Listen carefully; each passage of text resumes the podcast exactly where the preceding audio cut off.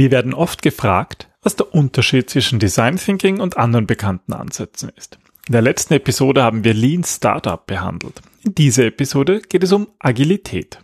Wir erklären, was Agile eigentlich bedeutet und wie du diesen Ansatz mit Design Thinking sinnvoll ergänzen kannst. Willkommen beim Design Thinking Podcast, weil Innovation kein Zufall ist.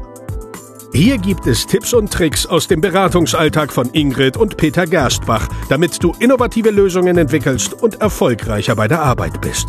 Und jetzt geht's los. Viel Spaß! Hallo und herzlich willkommen zum Design Thinking Podcast. Hallo Ingrid. Hallo Peter, hallo liebe Hörer. Schön, dass ihr wieder da seid.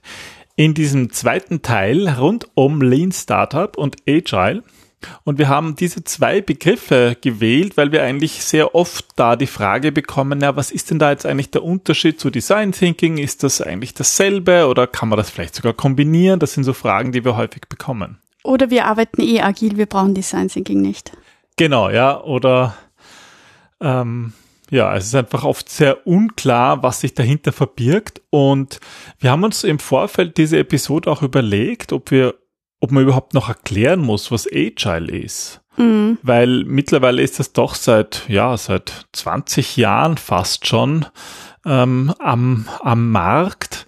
Und sehr viele wissen wahrscheinlich sehr genau, was Agile ist, aber es ist immer so das Problem bei so Hypes, dass es irgendwie auch sehr viele gibt, die sich womöglich gar nicht mehr zu fragen mm, trauen. Mm, weil es schon so ein Buzzword ist. Ja, und weil jeder muss was davon gehört und wir merken das selber auch so ja, im Design Thinking, oder? Wir haben dann auch öfters mit, mit Auftraggebern zu tun, wo wir irgendwie merken, die wissen eigentlich nicht genau, was Design Thinking ist, haben es natürlich schon gehört, aber trauen sich halt auch nicht zu fragen. Beziehungsweise gibt halt auch immer andere Sichtweisen und Verständnisse und wenn man nicht von Anfang an klärt, worüber man eigentlich spricht, wird es halt schwierig. Ja, und es hat natürlich jeder auch eine andere Sichtweise auf Design Thinking. Ich meine, das merken wir natürlich auch, weil wir uns halt ganz viel mit Design Thinking beschäftigen, dass andere Agenturen oder andere Menschen, die Design Thinking machen, auch Design Thinking anders machen. Das ist ja auch nicht immer alles gleich.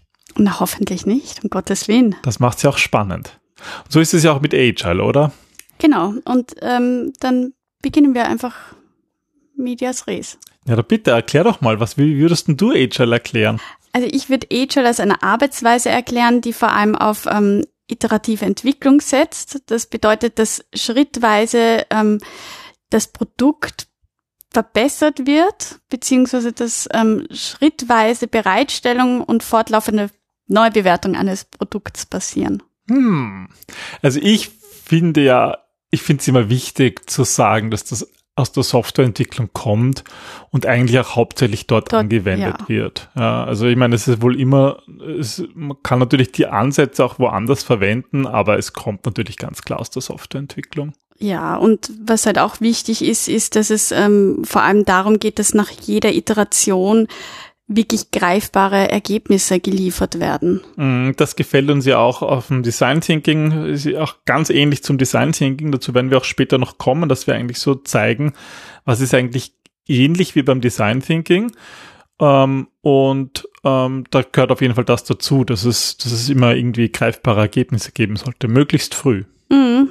Und dass es auf einem klaren Vorstellungsverständnis basiert, ähm, wie das Produktkonzept ausschauen soll und wie der Markt überhaupt ähm, ja dafür konzipiert ist. Und da ist natürlich dann der, der Zusammenarbeit mit Design Thinking ganz spannend, ganz interessant.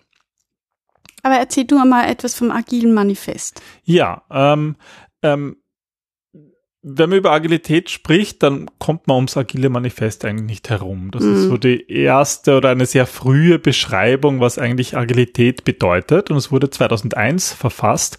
Also mittlerweile, ja, vor 20 Jahren. Wahnsinn. Und in den 20 Jahren hat sich da wirklich verdammt viel getan. Und ich, wir wollen das trotzdem, auch wenn es vielleicht manche schon kennen, die werden wieder Kapitelmarken machen, darf man überspringen, ist erlaubt aber ich finde es halt auch wichtig und ich bitte euch es nicht zu überspringen, weil wir werden nämlich da individuelle Erfahrungen damit verknüpfen, vor allem meine Erfahrungen, weil ich eigentlich, äh, bevor ich ins Design Thinking eingetaucht bin, als Business Analyst in Projekten gearbeitet habe, die sowohl agil waren oder auch nicht. Und ich werde versuchen, diese, dieses agile Manifest ein bisschen da in Kontext zu geben. Vielleicht ist das ja dann interessant für den einen oder anderen. Na, dann, dann beginnen wir mal. Ähm, das Agile Manifest hat ja im Kern vier Wertaussagen. Also vier bestimmte Aussagen, die, ähm, ja, die beschreiben, was wichtig ist bei Agilität. Was wichtig ist und was wichtiger ist als etwas anderes. Das stimmt, ja. Das ist so die Kernaussage, ja. Und eine Aussage ist zum Beispiel, Individuen und Interaktionen sind wichtiger als Prozesse und Werkzeuge.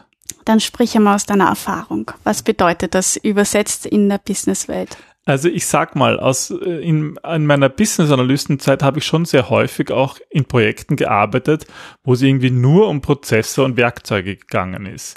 Wo man zum Beispiel sich eben ganz genau überlegt hat, wie muss was entwickelt werden und wie schaut der Softwareentwicklungsprozess aus, dass ich überhaupt Anforderungen erhebe und ein, ein Phasenplan und der Projektplan ist in Phasen eingeteilt und ich muss das alles befolgen und ich muss Tools einsetzen und ich muss dieses und jene Dokument schreiben und dabei ist halt dann oft verloren gegangen, dass es eigentlich um Menschen geht. Um Menschen geht, ja, weil die mhm. brauchen im Beispiel Software, die brauchen die Software und die müssen sich ähm, gehört fühlen. Und ja, im Agile sagt man halt irgendwie, das ist nicht unwichtig, Prozesse, aber Individuen und Interaktion sind halt einfach wichtiger. Und die nächste Wertaussage ist, funktionierende Software ist wichtiger als umfassende Dokumentation. Wie sieht das in der Praxis aus? Stimmt das? Naja, ich meine, gerade habe ich als, als Business Analyst, ich habe natürlich sehr viel Dokumentation geschrieben mhm. und ich finde die halt auch total wichtig. Ich habe zum Beispiel jetzt gerade ein Video auf unseren YouTube-Kanal gestellt, wo es um ein Template, also eine Vorlage für Anforderungsdokumente mhm. geht. Und das ist eigentlich, das ist eigentlich Handwerkszeug von Business Analysten, aber es ist halt doch so, die Dokumentation allein, die bringt halt nichts. Ja, sie macht die Software nicht funktionierend. Ja, genau, ja. Und dann hat man vielleicht ein tolles, ein wunderschön geschriebenes Dokument und eigentlich soll ja so eine Dokumentation Mittel zum Zweck sein, dass man halt dann eine tolle Software macht. Aber wenn irgendwie die Dokumentation wichtiger wird, im, im Kopf irgendwie als mhm. die eigentliche Software, dann hat man irgendwie sein Ziel nicht erreicht. Mhm. Und das ja, ist deswegen ein wichtiges Prinzip und sicherlich auch etwas, was im Design Thinking ein, ein ganz, ganz im Vordergrund steht. Dann haben wir die dritte Wertaussage, dass die Zusammenarbeit mit dem Kunden wichtiger ist als Vertragsverhandlung. Also gerade bei großen Konzernen habe ich das immer wieder erlebt, dass diese Hackeleien zwischen Vertragspartnern oft sehr mühsam war. Da wird halt mhm. versucht, Lieferanten möglichst zu drücken, möglichst billig äh, im Preis zu drücken. Weil man das nur daran messen kann oder was glaubst du ist der Grund? Ja, ich glaube halt, äh, Geld lässt sich halt gut messen. Und mhm. dann ist halt so, dass der eine Softwareentwickler 80 Euro pro Stunde verdient und ein anderer 120 und einer 60, und dann nimmt man halt die billigsten ähm, auch wenn das vielleicht nicht die sind, die sich beim Thema am besten auskennen oder ob die vielleicht dann, weiß nicht, auch die Frage ist, wie viel, wie viel Ergebnis liefern sie auch. Und dann geht es halt dann oft irgendwie nur um den Preis. Und egal, ob das jetzt Softwareentwickler sind oder ganze Lösungen, der Preis lässt sich halt gut vergleichen, aber die mhm. Qualität einer Software, die lässt sich schon nicht so einfach messen. Und das, glaube ich, führt halt dazu, dass oft diese Vertragsverhandlung im Vordergrund steht, die natürlich auch wichtig ist aber dann der Kunde eigentlich gegen seinen Lieferanten agiert und der Lieferant versucht irgendwie äh, gegen den Kunden zu agieren. Mhm. Ja, und sie war einfach, und im Endeffekt landet es dann vielleicht nicht beim Richter, aber zumindest oft gibt es halt dann Streitigkeiten. Mhm. Und das, ja, das macht halt auch ein gutes Gefühl häufig. Naja, vor allem ist die Frage, ähm, ob die Software dann letzten Endes auch funktioniert oder ihren, ihren Zweck erreicht. Weil ja, dann kann es sein, dass sie vielleicht vertraglich alles gut gelaufen ist, aber die Leute trotzdem unzufrieden sind. Und es nicht nutzen. Und das wäre wohl nicht Sinn und Zweck der ganzen Aktion gewesen. Absolut. Die vierte Wertaussage ist, reagieren auf Veränderung ist wichtiger als das Befolgen eines Plans. Was hat es damit auf sich? Naja, da geht es eigentlich hauptsächlich darum, dass wir eigentlich auch wieder ein Ergebnis haben wollen und dass wir in, in das Agilität so ein Agilität heißt ja auch Beweglichkeit, dass es irgendwie darum geht, auf Veränderungen auch reagieren zu können. Und klassisch im Projektmanagement ist ja der erste Schritt, dass ich mal einen Projektplan mache. Und planen ist natürlich schon gut, aber wenn es mich daran hindert, beweglich zu sein, dann hat Planen halt mehr negative als positive Auswirkungen. Mhm. Und ich habe das halt auch oft erlebt in Projekten, wo einfach wirklich viel geplant wird und Hauptsache der Meilenstein wird erreicht und dann wird noch gelogen, was die Ergebnisse betrifft, damit ja nicht ans Projektgremium berichtet werden muss, dass der Meilenstein nicht erreicht wurde. Und so fesselt man sich halt selber und bringt sich in Situationen, in denen man einfach keine guten Ergebnisse mehr liefern kann. Mm. Und das ist halt deswegen, glaube ich, auch eine wichtige Wertaussage, dass Planen schon so seinen Zweck hat, aber halt es ist wichtiger, dass man flexibel auch dass bleibt. Man flexibel bleibt. Mm. Ja. Also wir haben die vier Wertaussagen, wir haben aber auch noch zwölf Prinzipien. Die finde ich ja fast spannender. Also die vier Wertaussagen, die kennen sehr viele, die sich mit dem Agile Manifest auseinandergesetzt haben, aber diese zwölf Prinzipien sind eigentlich gar nicht so bekannt. Aber ich finde, gerade hier zeigt sich häufig, was es mit Design Thinking zu tun hat. Ja, definitiv. Aber lass uns mal nicht alle zwölf im Detail besprechen, sondern einmal die wichtigsten die ähm, auch dem Design Thinking entsprechen. Ja, wir können ja einfach die herausgreifen, oder? Was ist denn dir da zum Beispiel ähm, wichtig? Also ich finde wichtig, dass die Anforderungsänderungen willkommen sind. Das ist ähm, ein ganz, ganz wichtiges Prinzip auch im Design Thinking, dass wir nicht mit der Lösung schon im Vorfeld beginnen und wissen, was das Problem ist, sondern dass wir uns eigentlich nach und nach an die Bedürfnisse heranhangeln, da Hypothesen erstellen, die verifizieren, die auch falsifizieren, also auch durchaus da spielerisch herangehen, ob wir überhaupt in der richtigen Richtung sind. Mhm. Und ich finde, das ist so eine Ausgestaltung, da hilft Design Thinking tatsächlich, zu verstehen, wie man das auch tun kann. Weil das, das ist mir dem aufgefallen in IT-Projekten, dass ja, da sagt man so, Anforderungsänderungen sollen willkommen geheißen werden, aber wie mache ich das jetzt sozusagen genau? Was, was, was ist erlaubt, was nicht? Mhm. Einfach so in diesem Gegenspiel zu im Projektmanagement, wo ich halt einen Plan habe. Ja, genau. Und das fehlt halt im Design Thinking mehr oder minder. Oder das ist auch diese Flexibilität, dass man einfach schaut, was, was die Menschen wirklich brauchen. Wobei ich ja glaube, dass das sicherlich auch unsere spezielle Ausprägung von Design Thinking ist, oder? Dass wir da. Ich hasse Pläne, ja. dass wir da einfach keine Pläne haben. Also wir kennen ja auch andere Design Thinker, die dann auch minutiös. selbst einen Workshop minutiös durchgeplant mm. haben, was oh wir definitiv nicht haben. Ja. ja, also das ist vielleicht, das, das kann man vielleicht auch unterschiedlich leben, aber wir, wir leben da zumindest dieses agile Prinzip ganz, ganz ausge, ausgeprägt. Ja, weil sich oft auch ändert und weil ähm, gerade mit Fragen halt nur die bewusste Ebene abgefragt wird, aber halt so viel auch unterschwellig immer mitschwingt, was Menschen gar nicht bewusst ist, dass das eigentlich ihnen ein wichtigeres Bedürfnis ist oder eine wichtigere Anforderung, die sie vielleicht nicht so benennen können, aber erst in mehreren Gesprächen kristallisiert sich heraus, was die Menschen wirklich brauchen oder eigentlich auch mhm. in der Beobachtung.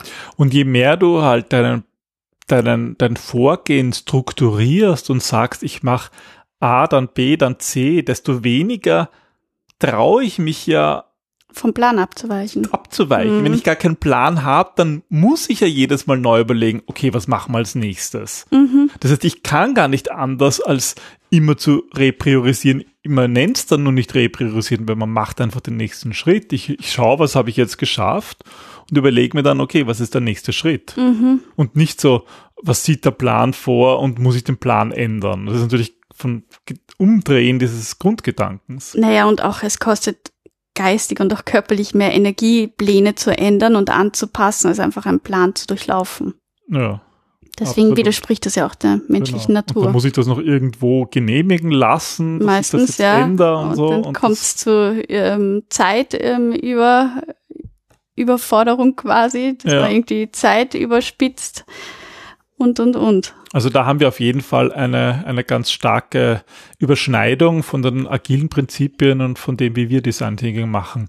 Wo würdest du noch sagen, findest du, gibt es da viel Ähnlichkeit? Also was mir ganz, ganz, ganz wichtig ist, das sind die Gespräche von Angesicht zu Angesicht. Mhm. Also dass es darum geht, dass ähm, wir Software für Menschen entwickeln, mit Menschen entwickeln und ähm, so wie du vorher gesagt hast, dass es nicht wichtig ist, dass die Dokumentation passt oder dass ähm, irgendwie man unflexibel ist, wenn man einen Plan hat, sondern dass man einfach auch auf die Bedürfnisse, auf die Wünsche, auf, auf die Vorgaben der Menschen eingeht und dort einfach empathisch zuhört und schaut, ob das wirklich auch die Lösung ist, diese Software für ihr Problem oder ob man da doch Änderungen anpassen muss. Und ich finde, bei dem Bereich kann auch Design Thinking wirklich helfen, weil auch da habe ich das Gefühl, dass oft zumindest so in IT-Projekten immer so die Frage ist, na, was heißt denn das jetzt? Oft läuft es dann halt daraus raus, dass ich, da ist ja ein so ein agiles Prinzip aus dem Extreme Programming ist, dass, dass man die Leute, die die Anforderungen haben, also zum Beispiel die User im selben Raum sitzen hat wie die Softwareentwickler, die das dann bauen, dass die einfach miteinander reden können. Mhm. Das ist aber oft das Einzige, was es da irgendwie gibt. Naja, und da musst du auch wieder Prinzip, davon, davon ausgehen, dass die menschliche Natur oder die Menschen, die dort sitzen, auch entsprechend agieren können. Dass, dass denen das nicht unangenehm ist, den einen, dass ihnen über die Schulter geschaut wird und die Ja. anderen, dass sie so extravertiert sind, dass sie auch gleich artikulieren können, was sie eigentlich wollen. Aber oft geht das halt auch nicht, weil halt dann eben das Entwicklungsteam nicht im selben Gebäude oder in derselben Mhm. Stadt oder gar im selben Land ist. Was Und ja- ich finde, da kann Design Thinking viel helfen, dass man trotzdem ein Gefühl dafür bekommt, wer ist eigentlich mein Kunde, wer ist mein Nutzer und dass man den wirklich versteht, eben durch so Gespräche von Angesicht zu Angesicht. Aber das wissen sicher alle, die unseren Podcast schon länger folgen, dass wir da ein ganz ein besonderes Augenmerk drauf legen. Mhm. Aber ich finde, da kann wirklich, können wirklich die HR-Leute von den Design Thinking-Leute viel lernen, weil wir als Design Thinker das halt ganz. Das ist ganz halt unser Schwerpunkt, Tool. definitiv, ja. Was auch wichtig ist, ist ähm, in kurzen Zeitspannen Ergebnisse zu liefern. Und das ist ja eigentlich der vierte Schritt im Design Thinking, das Experimentieren, das Prototyping, das Ausprobieren, um einfach Ideen, die sonst so nebulös sind, greifbar zu machen und auf denen basierend Ergebnisse zu liefern oder neue Erkenntnisse auch aufzubauen. Also ursprünglich im Agile Manifest ist ja da die Rede von, von Mo Monate oder Wochen. Mhm. Mittlerweile geht es ja in Richtung Tage und ich würde sagen, im Design Thinking geht es bei uns ja fast in Richtung Stunden. Ja, so extrem ist jetzt Ja, wir nicht, liefern aber schon nach wenigen Stunden die ersten Ergebnisse. Es kommt halt auf, auf das Projekt an. Aber prinzipiell geht es halt wirklich darum, dass man, dass eine Idee im Kopf nie so gut ist wie die Idee, die greifbar ist. Und da ist ja auch dasselbe. Erst wenn ich die Idee ähm, umsetzen kann in einem Prototyp, dann habe ich auch eine Basis, um darüber mit anderen Menschen zu sprechen. Und gerade bei einer Software kann das ja ein schneller Click-Dummy sein oder einfach ein Storyboard, was die Software alles erledigen soll. Und das hilft halt extrem auch wieder neue Anforderungen herauszufinden oder neue Bedürfnisse oder schnelle Änderungen vorzunehmen. Mhm. Und was mir besonders wichtig ist, ist ähm, bei den Prinzipien ist das Prinzip für selbstorganisierte Mhm. Teams.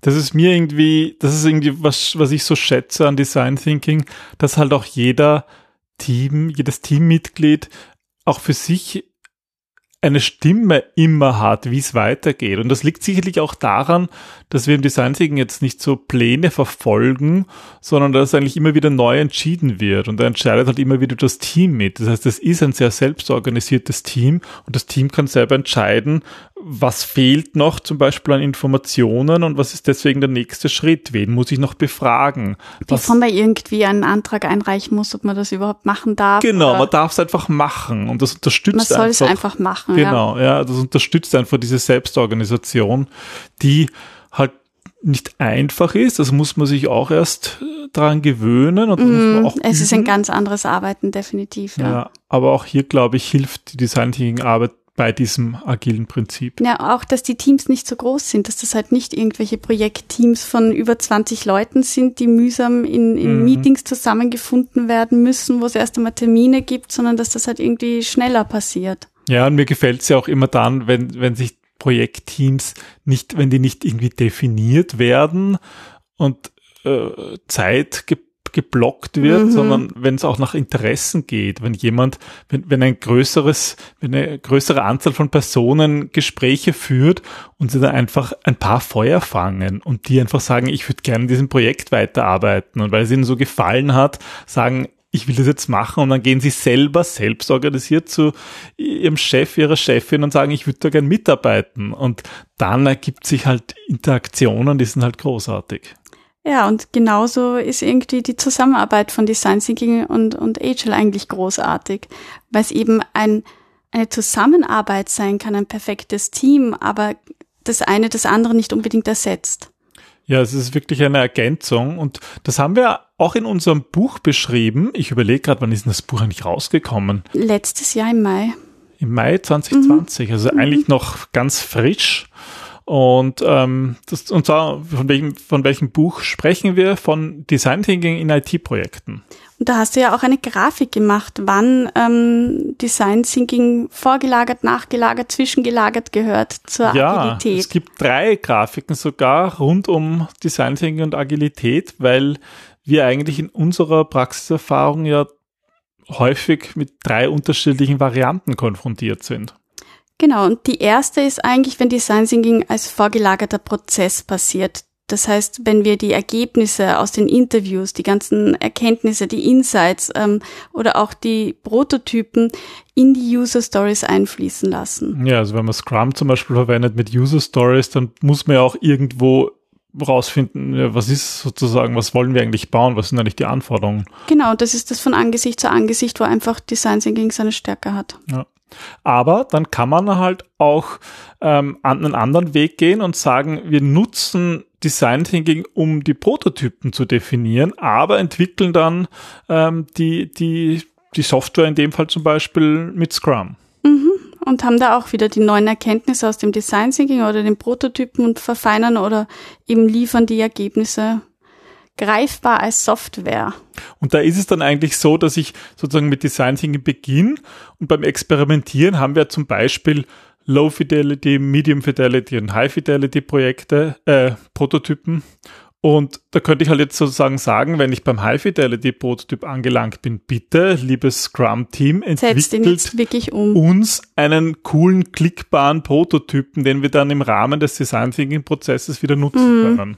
Und das ist halt super, weil da, da, da gibt man ja sozusagen, da geben wir als Design Thinker an das Scrum Team einen Auftrag, macht uns diesen Prototyp. Ja. Genau, und sie spielen den Prototyp wieder zurück, damit wir neue Insights ähm, genau. generieren wir können. Wir können ihn dann sozusagen testen. Und mhm. das, das ist halt auch wieder so selbst organisiert. Ja? Wir sagen dann einfach sozusagen, wie wichtig ist uns das und dann kommt es möglichst bald dran, hoffentlich, und dann kann man. Deswegen ist es auch immer sinnvoll, wenn jemand vom agilen Team im Design Thinking Team dabei ist. Also wir würden die Teams trennen. Wir würden nie sagen, ähm, ihr macht beide beides. Aber es ist total sinnvoll und zielführend, wenn ähm, zumindest einer aus dem agilen Team direkt im Design Thinking Team mitarbeitet, um einfach diese hautnahen Erlebnisse, die man einfach gar nicht so leicht transportieren kann, wenn man nicht beim Gespräch dabei war, mit zu transferieren und mit umzubauen dann im Prototyp oder in der Lösung. Ja. Bei diesem zweiten Fall ist es ja irgendwie so, dass der Design Thinking Prozess außen herumläuft und eben im Prototyping wird ans Scrum verwiesen, aber umgekehrt geht das halt in Wahrheit auch. Wir können uns sozusagen im Scrum-Prozess befinden und Design Thinking zur Hilfe holen.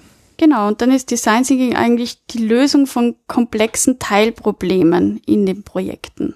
Dass dann irgendetwas sich im Scrum-Prozess, wenn man draufkommt, okay, da gibt es eine User Story und dann geht es eigentlich schon in die Entwicklung und dann sagt das Entwicklungsteam, boah, das ist ein Riesenthema, das kommen wir drauf. Zu groß, das ist viel ja. zu groß. Müssen da, da, müssen wir erst untersuchen und, und das geht sich nie aus in einer Iteration. Dann, dann kommt es zu Design Thinking zurück und wir untersuchen das dann genauer. Genau, wir machen dann zum Beispiel eine How might we Frage, wie können wir dieses Problem lösen? Oder gehen halt neu ähm, in die Einsichtengenerierung und holen uns neue Anforderungen, neue Bedürfnisse. Und diese drei Beispiele sollen eigentlich zeigen, wie gut sich diese Prinzipien miteinander kombinieren lassen. Und dass sie sich eben nicht ausschließen. Absolut nicht. Und sie auch überhaupt nicht im Wege stehen, mhm. sondern man eigentlich es nur verstanden haben muss. Und so hoffen wir, dass wir mit dieser Episode ein, eine, eine Hilfestellung dazu geben konnten, dass diese zwei Begriffe auch gut verstanden werden. Genau.